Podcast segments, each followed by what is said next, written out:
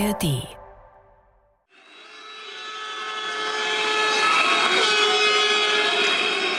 Die Stimmung in der Meistersingerhalle in Nürnberg ist aufgeheizt. Hier werden gerade zum ersten Mal Planungen im großen Stil öffentlich vorgestellt, die für neue große Stromtrassen vom Norden Deutschlands in den Süden. Und ihr hört es, in Nürnberg kommt das nicht gut an. Junge Burschen in gelben Protest-T-Shirts, die zeigen den Mittelfinger Richtung Podium. Die junge Frau auf der Bühne, die die Planungen vorstellen will, die versteht man kaum.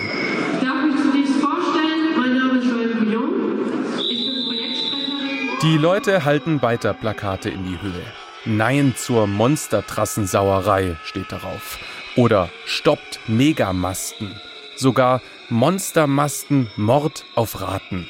Und Hilfe Horst.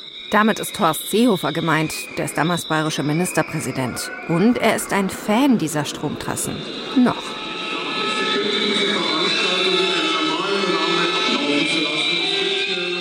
Das alles, das passiert Ende Januar 2014. Und das, was ihr gerade gehört habt, das ist ein Wendepunkt. Teil einer bayerischen Energiepolitik voller Kehrtwenden.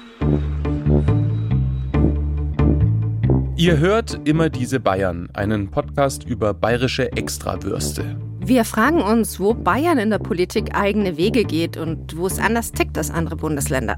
Was heißt das für die Leute, die hier in Bayern leben und stimmt das mit der Extrawurst überhaupt oder ist es nur ein Klischee? Ihr hört Folge 2 vom Winde verweht. Eine Episode über die bayerische Energiepolitik und die vielen Energiewendewenden der bayerischen Staatsregierung. Alle Folgen findet ihr in der ARD Audiothek und überall da, wo es Podcasts gibt. Ich bin Maximilian Heim und ich komme ursprünglich aus Baden-Württemberg. Wie Bayern ist das auch ein Bundesland mit energiehungriger Industrie. Und ich bin Lisa Weiß. Ich bin in Rosenheim aufgewachsen, nahe an den Alpen und den Gebirgsflüssen. Ich habe als Kind auf dem Fluss gespielt und bin in der Mangfall auch geschwommen. Und ich weiß noch gut, dass meine Eltern mich immer und immer wieder gewarnt haben, nicht zu nah ans Wasserkraftwerk. Pass auf, wegen des Kraftwerks kann das Wasser auch plötzlich steigen. Wir beide, Max und ich, wir arbeiten beim BR in der Redaktion Landespolitik.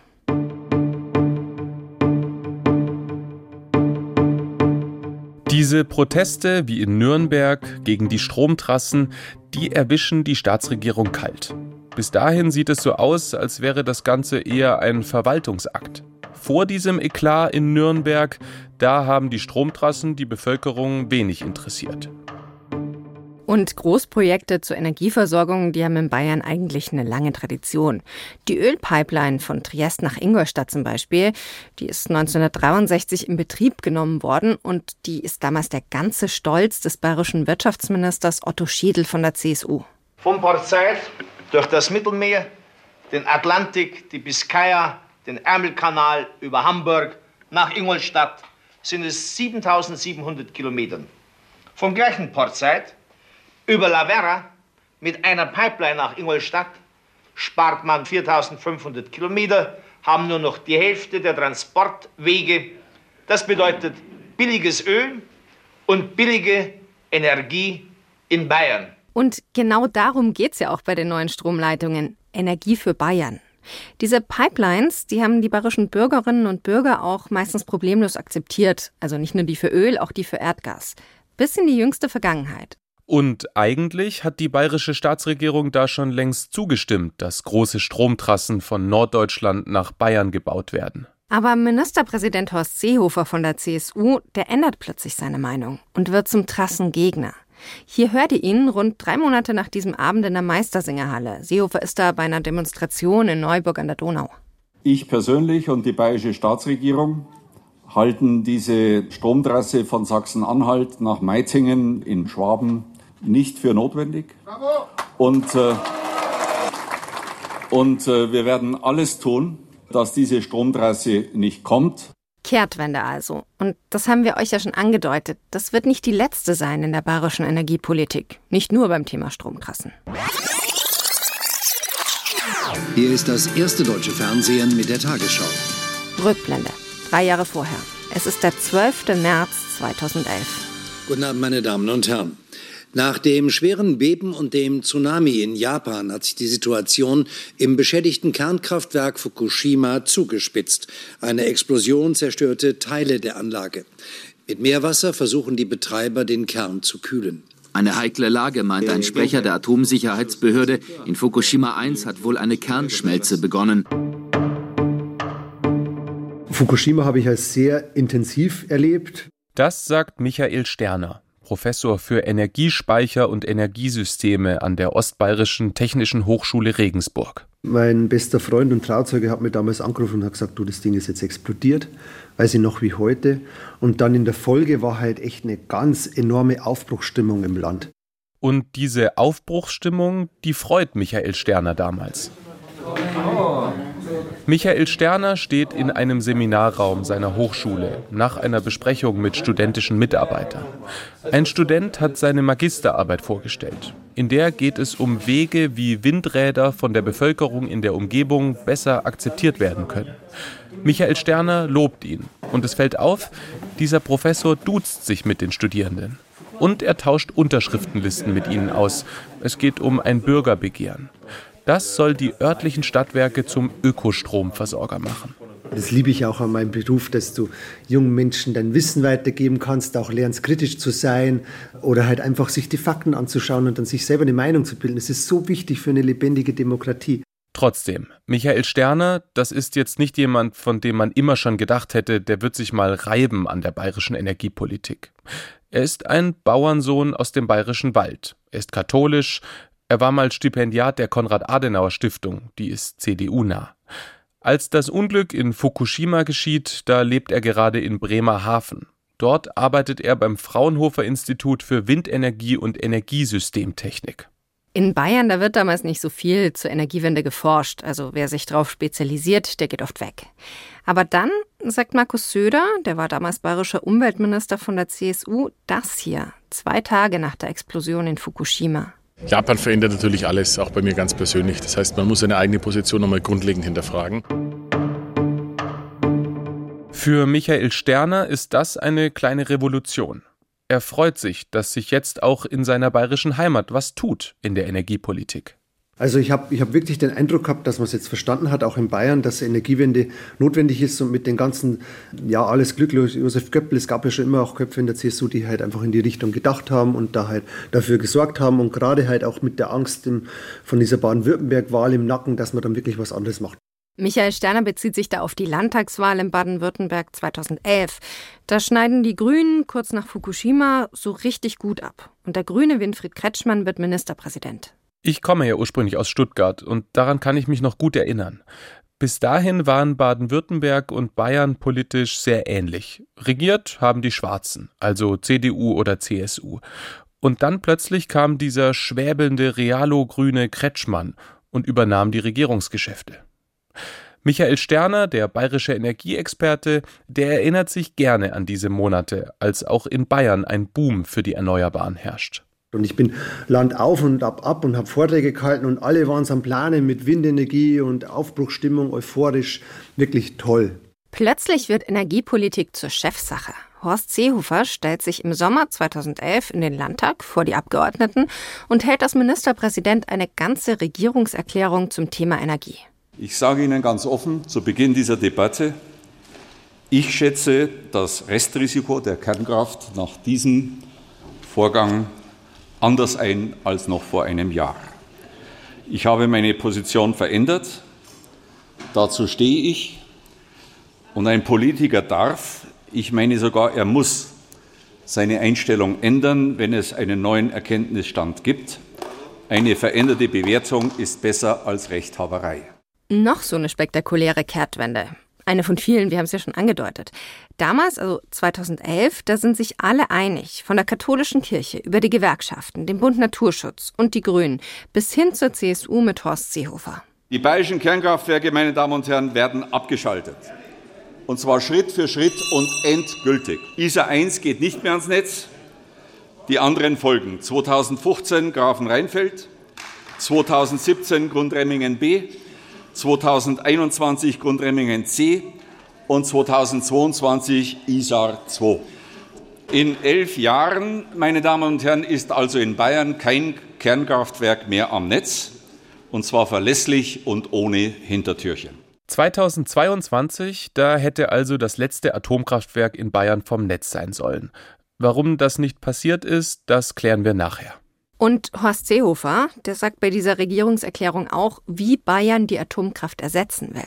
Das heißt, der Ausbau von Netzen, von Photovoltaik und Windenergie, von Biomasse und Wasserkraft und der Bau neuer Pumpspeicherwerke. Horst Seehofer, der spricht davon Windenergie als Alternative zur Atomenergie. Merkt euch das mal. Der Umstieg, meine Damen und Herren, wird von uns allen große Anstrengungen verlangen. Aber ich glaube nach meiner Begegnung mit der Bevölkerung, die große Mehrheit weiß sehr genau, man kann nicht auf der einen Seite gegen Kernkraft demonstrieren und auf der anderen Seite dann den Umstieg in erneuerbare Energien boykottieren. Und ganz besonders betont Seehofer, wie wichtig der Bau neuer Stromleitungen wird. Weil damals, im Jahr 2011, da ist Seehofer auch noch Fan neuer Stromtrassen. Das Tempo der Energiewende wird sich nach dem Tempo des Netzausbaus bestimmen. Und deshalb müssen wir allen sagen, wir brauchen eine Investitionsoffensive für Stromnetze in Bayern, in Deutschland und Europa. In dieser Zeit des Aufbruchs, da kommt Michael Sterner zurück nach Bayern. Er wird in Regensburg Professor für Energiespeicher und Energiesysteme. Der Studiengang war völlig überlaufen. Man hat Leute braucht, die da unterrichten. Habe ich natürlich gerne gemacht, wieder zurück in die Heimat. Und bin dann halt auch in die Jury vom Bayerischen Energiepreis berufen worden. Und es war wirklich eine Aufbruchsstimmung. 1500 Windräder will die Staatsregierung damals bauen. Und nicht nur Ministerpräsident Seehofer setzt in seiner Regierungserklärung auf die Windkraft. Auch Markus Söder, der ist damals Umweltminister, der erklärt immer wieder, wie wichtig der schnelle Ausbau der Windkraft für Bayern ist. Sogar schon kurz nach Fukushima weil wir nämlich in Nordostbayern, Oberfranken, Oberpfalz wirklich mit die besten Einzelstandorte haben. Dort könnten größere Windparks übrigens gerade auch eine echte Chance bieten, auch wirtschaftliche Entwicklung voranzubringen. Also Atomausstieg, Windkraft, Stromtrassen. Die bayerische Staatsregierung, die scheint damals die Energiewende so richtig anzupacken.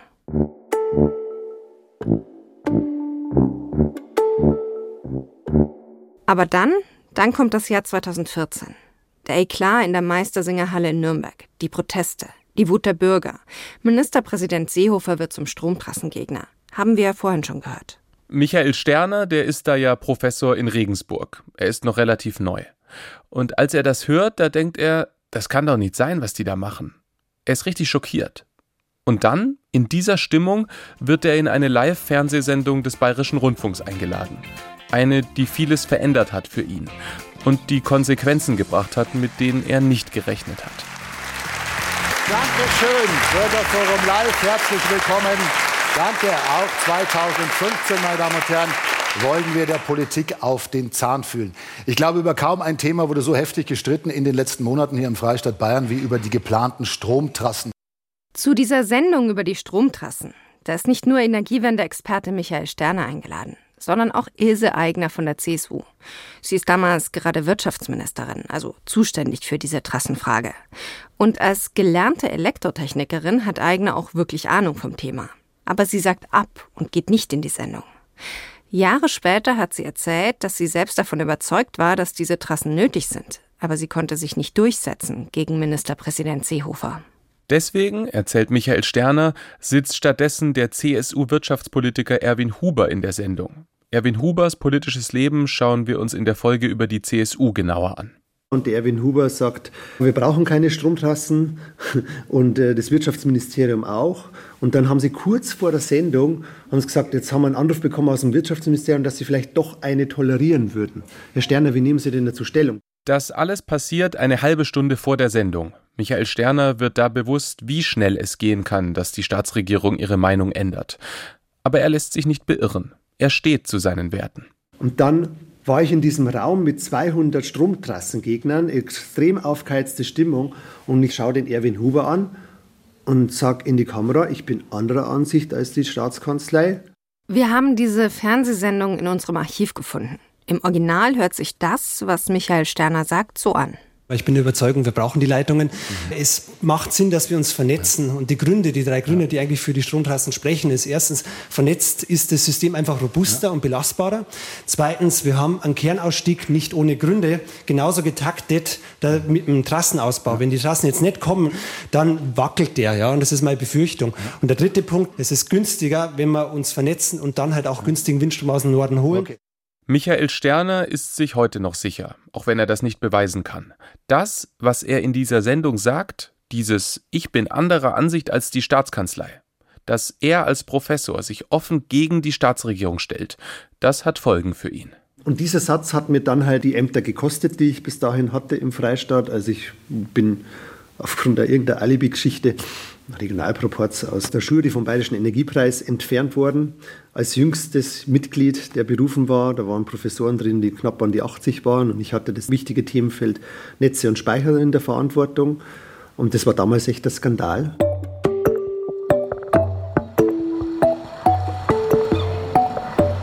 Kiel, das Umweltministerium von Schleswig-Holstein. Ein Hochhaus aus den 1970er Jahren, drumherum kreisen Möwen. Norden halt. Wir sind hier ganz weit weg von Bayern. Nicht nur geografisch, sondern auch, wenn man sich anschaut, wie hier Energiepolitik funktioniert. Ganz oben hat Tobias Goldschmidt sein Büro. Goldschmidt ist bei den Grünen und Energieminister von Schleswig-Holstein. Vorher hat er als Ministerialbeamter an der Energiewende dort gearbeitet. Er weiß noch genau, wie Bayern damals gegen die Stromtrassen gekämpft hat. Wir waren damals dabei, hier an der Westküstenleitung eine neue 380 kV-Leitung, also eine große Stromleitung zu bauen und sind vor Ort gewesen und haben der Bevölkerung gesagt, wir können hier über alles reden, aber wir können nicht über das Ob reden. Es wird diese Leitung geben. Diese sogenannten Gleichstromleitungen, das sind Kabel, die besonders viel Strom übertragen können. Und gleichzeitig kann man mit diesen Kabeln Strom gut über weite Strecken schicken, weil besonders wenig davon beim Transport verloren geht. Dass wir Strom gut transportieren können, das ist bei uns in Deutschland sehr wichtig. Norddeutschland hat viel Windstrom, den Süddeutschland, also auch Bayern, braucht. Der Transport funktioniert bisher noch nicht so gut. Es gibt einen Engpass im Stromnetz. Momentan stellen wir deshalb immer wieder günstige Windräder im Norden ab und schmeißen dafür teure Gaskraftwerke im Süden an, weil im Norden zu viel Strom produziert wird und im Süden zu wenig. Mit solchen Gleichstromleitungen könnten wir das vermeiden und den Strom dahin schicken, wo er gebraucht wird. Damals waren schon erste Windkraftanlagen bei uns, die stillstehen mussten in bestimmten Zeiten, wenn viel Wind war. Und die Bevölkerung sah das, dass diese Windkraftanlagen, da war viel investiert worden, aber sie standen zeitweise still. Und wir haben dann auch intensive und heftige Diskussionen in der Region geführt. Tobias Goldschmidt geht ans Fenster in sein Büro im 16. Stock mit Blick über die Kieler Förde. Direkt gegenüber so eine Art Betongerippe mit großem Schornstein daneben. Eine Staubwolke steigt auf. Irgendwas wird da gerade gesprengt. Was Sie hier sehen, ist das Kohlekraftwerk, was im Rückbau ist. Damit wird die Kieler Innenstadt mit Wärme versorgt. In der Vergangenheit ist sie damit versorgt worden. Daneben die vier Schornsteine sind das neue Gaskraftwerk, das seit einigen Jahren in Betrieb ist. Was echt auffällig ist, vom Fenster aus sieht man kaum Windkraftanlagen. Okay, ein paar ganz hinten am Horizont. Aber wir sind in Schleswig-Holstein, da weht doch Wind. Genau da drüben ist halt Seeadler-Schutzgebiet, sagt Minister Goldschmidt. Seeadler sind eben hier sehr verbreitet. Deswegen haben sie da nicht so viele Windkraftanlagen. Wenn sie auf der anderen Seite des Hauses in den anderen Kreis gucken würden, wäre das ganz anders. Und es wäre noch viel anders, wenn wir an die Westküste unseres schönen Bundeslandes gucken müssen. Da ist sehr, sehr viel Windkraft.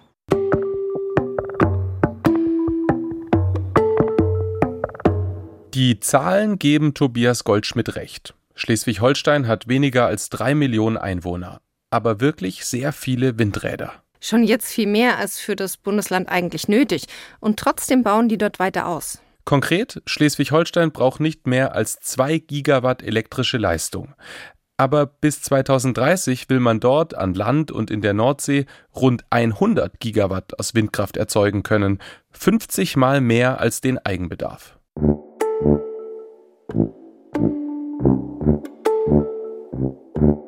Windkraft ausbauen.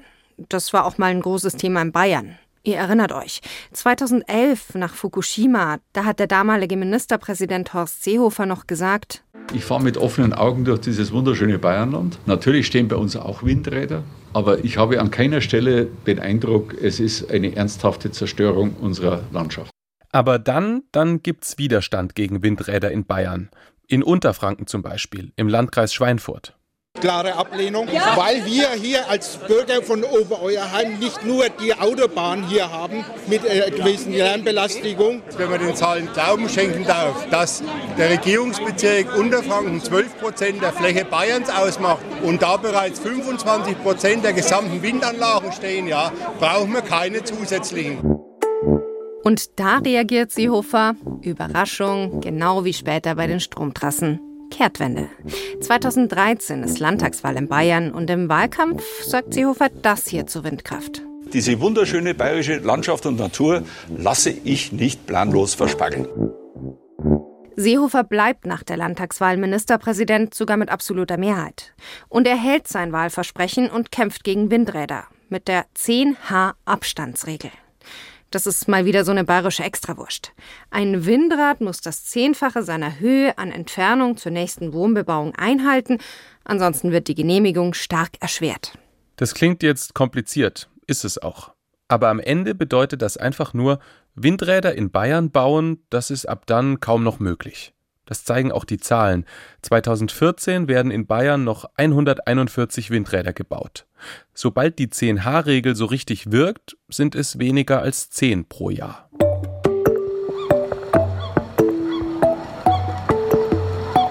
Das war genau die Zeit, als bei uns hier die absoluten Rekordwerte bei den Zubauzahlen bei der Windkraft waren und habe überhaupt nicht verstanden, wie man auf diesen Zug nicht mit aufspringen kann. Das ist wieder Tobias Goldschmidt, der grüne Energieminister in Kiel, der damals als Ministerialbeamter für die Energiewende zuständig war.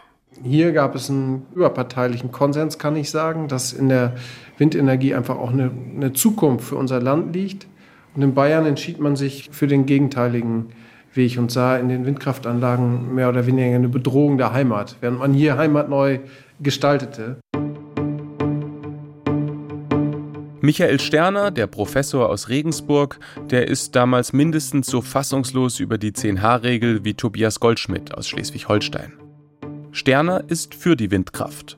Und er merkt schnell, das, was die Staatsregierung da angestoßen hat, das betrifft ihn persönlich. Er erhebt schwere Vorwürfe. Seehofer hat durch diese 10H-Abstandsregelung so viel Hass ins Land gebracht, dass es selbst für uns Wissenschaftler lebensbedrohlich geworden ist, sich pro Windkraft zu äußern. Das sind die Ausmaße dieser Abstandsregelung. Was er damit konkret meint, erklärt Michael Sterner an einem Beispiel. Sterner ist damals viel unterwegs im Land. Er hält Vorträge in Orten, an denen über Windkraftprojekte diskutiert wird. In Landshut in der Nähe, Bodenkirchen war das, wo ich in der Wirtshaus komme, wo halt zuvor die Redner von Vernunftkraft waren die halt im Endeffekt dargelegt haben, dass das mit der Windkraft alles nicht funktionieren sollte und dass der Infraschall von Amerikanern als Waffe missbraucht wird, um Menschen halt zu verletzen, zu töten, so in diese Richtung. Also nur um das ganz klar zu machen, das sind Verschwörungserzählungen. Und die haben dann wirklich den Menschen Angst und Bange gemacht vor dieser Windkraft. Und ich komme dann als Wissenschaftler rein und lese an der Wand, Wer gegen 10H ist, ist gegen die Menschenwürde und ein Verächter der Menschenrechte. Also so weit hat man die Menschen aufgehetzt durch diese Regelung. So viel Hass und Spaltung hat man in diese Gesellschaft getragen. Michael Sterner, der widerlegt damals diese Mythen. Er erklärt den Leuten, was Infraschall ist und dass der eben nicht gesundheitsgefährdend sein kann. Aber Menschen aus der Reichsbürgerszene werden auf ihn aufmerksam. Das sind die, die glauben, dass die Bundesrepublik Deutschland kein richtiger Staat ist, sondern eine GmbH oder so. Einige von ihnen sind gewaltbereit und ein paar haben offenbar sogar mal einen Umsturz geplant. Die wollten Deutschland in eine Monarchie verwandeln. In Berlin wird damals der Arzt Fritz von Weizsäcker ermordet, von einem psychisch Kranken, während eines Vortrags. Etwa zur gleichen Zeit gibt es merkwürdige Anrufe an Sterners Hochschule und im Wissenschaftsministerium. Und wenn ich dann halt weiß, dass die jetzt zu dem nächsten Vortrag kommen und du weißt, wie kurz davor halt der Weizsäcker ermordet wurde von so einem Fanatischen, während eines Vortrages, dann brauchst du Polizeischutz. In Zivil natürlich. Und die haben wir dann informiert und eingeschaltet und die haben uns dann auch recht unterstützt und es ist Gott sei Dank ruhig geblieben und die Leute haben sich auch ruhig verhalten.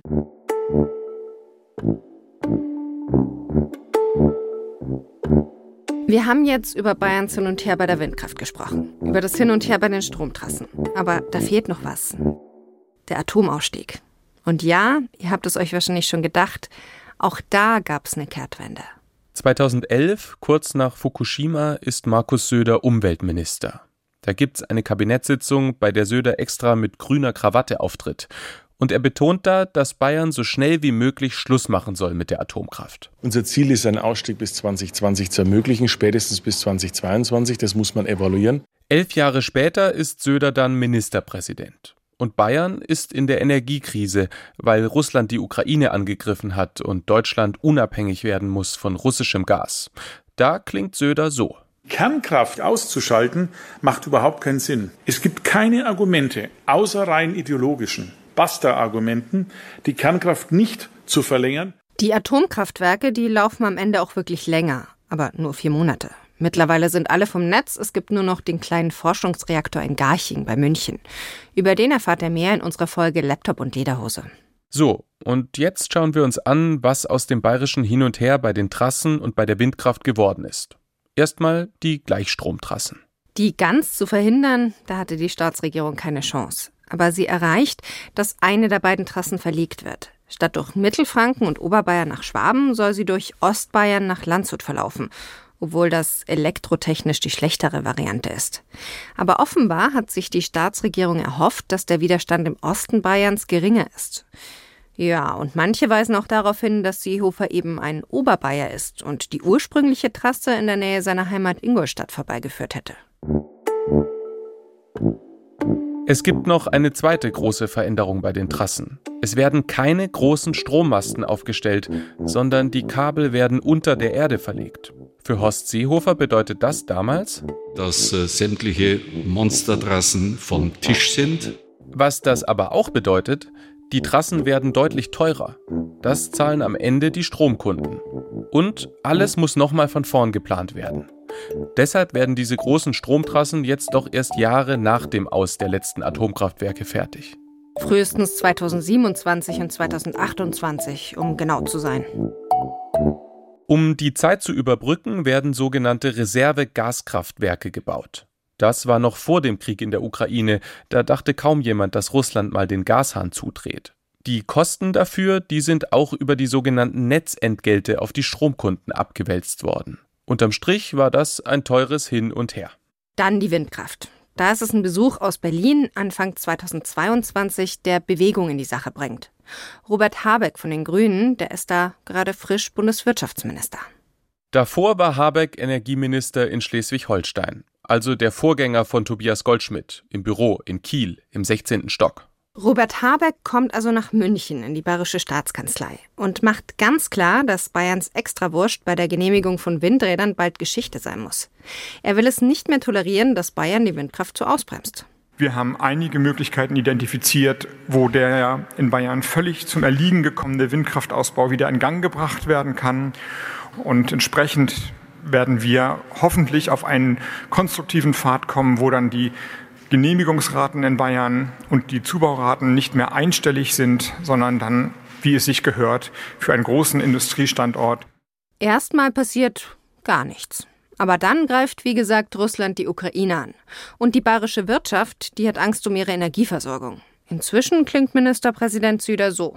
Wir haben zwar kein Meer, also kein Nord- oder Ostsee, aber was Land betrifft, denke ich, werden wir bis 2030 die Nummer eins in Deutschland beim Wind sein können. Und da gibt es eben jetzt, jetzt sozusagen vollen Rückenwind für den Wind. Michael Sterner, der Professor aus Regensburg, der wurde ja bedroht, weil er sich für die Windkraft eingesetzt hat. Und heute ist er froh, dass Bayern doch wieder auf Windkraft setzt. Bedroht wird er auch nicht mehr dass er immer vertreten hat, was für ihn der richtige Weg in der Energiewende ist, das findet Sterne auch im Nachhinein wichtig. Und er fordert andere, zum Beispiel seine Studierenden, auf, es genauso zu machen. Das ist wirklich das Schöne hier, dass wir wirklich frei denken und frei reden dürfen, überall im Freistaat in Deutschland. Wir haben ein tolles Grundgesetz und deswegen müssen wir auch auf Basis von unserem Rechtsstaat auch den Weg gemeinsam in die Zukunft finden. Und deswegen ist es so wichtig, dass wir uns engagieren. Ihr erinnert euch, Sterner hat sich ja mal kritisch zur bayerischen Energiepolitik geäußert. Er glaubt, er hat deswegen mal seine Ämter verloren, Forschungsgelder nicht bekommen. Das alles hat sich für ihn gebessert, als Hubert Aiwanger bayerischer Energieminister geworden ist. Der ist von den Freien Wählern und ruft den Professor in Regensburg häufiger an, wenn er mal einen Rat in Energiefragen braucht. Das sagt jedenfalls Michael Sterner selbst. Aiwanger hat ihn auch wieder in den Bayerischen Energiebeirat geholt, der die Staatsregierung berät. Ganz grundsätzlich sieht Sterner die bayerische Energiepolitik jetzt wieder in der Spur. Im Prinzip jedenfalls aber er befürchtet schon, dass das Ganze hin und her Spuren hinterlassen hat. Gerade energieintensive Industrien wie Stahl, Chemie, Glas etc. haben sich immer dort niedergelassen, wo günstige Energie ist. Und das war früher mal die Wasserkraft. Deswegen haben wir traditionell viele Chemiestandorte an der Wasserkraft. Später dann die Atomkraft. Und jetzt ist es halt Wind- und Solarenergie.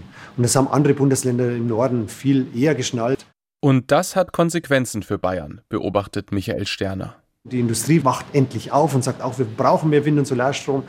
Aber ja, der Zug ist eigentlich teilweise schon wirklich abgefahren. Was ich beobachte, ist, dass äh, einerseits natürlich nicht die Firmen komplett schließen, aber neue Standorte werden jetzt auch nicht mehr üppiger Art und Weise aufgebaut. Fassen wir nochmal zusammen. Windkraftausbau läuft langsam an. Atomausstieg mittlerweile durch. Stromtrassen im Bau aber halt deutlich verspätet. Das hat Konsequenzen. Bayern hat sich früher mal mit Strom selbst versorgt. Erst mit Wasserkraft, auch mit Kohlekraftwerken, die wurden Anfang der 2000er Jahre stillgelegt. Und natürlich seit den 70er und 80er Jahren mit Atomkraft, die jetzt aber auch abgeschaltet ist. Heute muss Bayern einen Großteil seines Stroms importieren, vor allem aus Norddeutschland, Schleswig-Holstein zum Beispiel.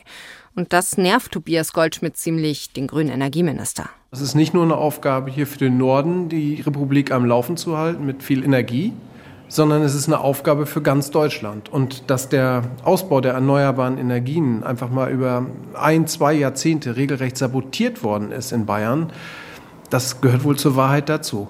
Was aber auch zur Wahrheit gehört und was Goldschmidt hier nicht sagt, Bayern ist bei der Photovoltaik führend, also der Stromerzeugung aus Sonnenenergie. Die wurde von der Staatsregierung prinzipiell immer unterstützt. Reicht aber allein halt nicht. Dafür gibt's in Bayern zu viel Industrie, die viel Strom verbraucht. Und deswegen gibt es jetzt im Süden Deutschlands eher einen Strommangel, im Norden eher einen Überschuss und dazwischen zu wenig Leitungen.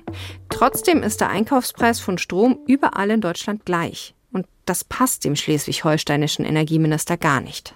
Ich halte das für eine marktwirtschaftliche Selbstverständlichkeit, dass man in Regionen, wo von einem Gut viel da ist und wenig Nachfrage da ist, andere Preise hat als in Regionen, wo von einem Gut wenig Angebot, aber viel Nachfrage da ist. Das Ergebnis wäre, dass in Bayern der Strom teurer wird und dafür im Norden billiger. Tobias Goldschmidt fände das nur fair. Es braucht wirtschaftliche Anreize dafür, dass man hier energieintensive Unternehmen ansiedelt. Und die haben wir nicht. Und das ist ungerecht. Und es geht nicht darum, aus den bayerischen Motorenwerken Büsumer Motorenwerke zu machen. Ich glaube nicht, dass sich ein Industrieunternehmen umsiedelt, nur äh, weil es andere Preisanreize gibt. Aber wenn es um die Neuansiedlung geht, etwa von großen Elektrolyseuren für grünen Wasserstoff, dann brauchen wir doch einen Marktanreiz dafür, dass das da stattfindet, wo die Energie auch ist. In Bayern, da sieht man das völlig anders. Bayern hat sich mit fünf anderen Bundesländern zu einer Art Südallianz zusammengeschlossen, um gegen diese, wie es heißt, Benachteiligung zu kämpfen. Horst Seehofer, der ist als Ministerpräsident übrigens gewarnt worden, dass genau das kommen wird, wenn er den Bau der großen Stromtrassen verzögert. 2014 war das. Aber Seehofer hat das einfach nicht geglaubt. Die These von zwei Stromzonen, die können es vergessen, aber sie wird halt politisch eingesetzt weil es soll ja was bewegen in Bayern. Das, ja, der Ministerpräsident, der gefährdet da in Bayern die Arbeitsplätze, das Wachstum, ist ja alles Quatsch. Ob es so bleiben wird, dass das Konstante an der bayerischen Energiepolitik die Kehrtwenden sind? Professor Sterner sagt, ich wünsche mir einen Ministerpräsidenten, der halt Politik fürs Land macht und nicht für Meinungsumfragen, die sie ja fast schon im Zwei-Wochen-Takt erneuern und dann auch ihre Politik ausrichten. Also wir brauchen einfach in der ganzen Klimathematik und Energiewende einen langfristigen Blick.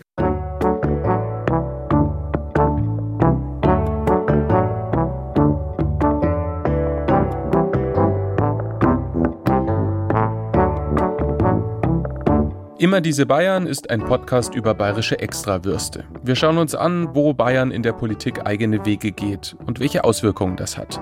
Das war Folge 2 vom Winde verweht. Ich bin Maximilian Heim. Und ich bin Lisa Weiß. Alle Folgen dieses Podcasts gibt's in der ARD Audiothek und überall da, wo es Podcasts gibt. Wenn ihr Feedback habt, Hinweise oder Anregungen, schickt uns die gerne an immerdiesebayern.br.de. Der Autor dieser Folge ist Lorenz Storch. Ton und Technik Susanne Herzig. Sounddesign Dagmar Petrus und Martha Bahn. Regie Rainer Schaller. Archiv Michael Eberle.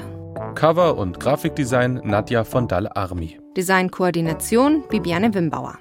Beratung Till Ottlitz. Redaktion Maximilian Heim und Lisa Weiß. Redaktionsleitung Achim Wendler. Immer diese Bayern ist eine Produktion des Bayerischen Rundfunks 2023. Jetzt wollen wir euch noch einen anderen Podcast vom Bayerischen Rundfunk empfehlen. Radio Wissen präsentiert jeden Tag überraschende Wissensgeschichten. Die sind immer gut recherchiert, spannend erzählt und hochwertig produziert. Und es ist für alle was dabei. Für Geschichtefans, für Leute, die sich für Psychologie und Philosophie interessieren, für Kultur- und Literaturliebhaber und für Fans von Natur und Technik. Da geht es dann zum Beispiel um den Marshallplan und wie der umgesetzt wurde. Oder wie sich Picasso immer wieder neu erfunden hat.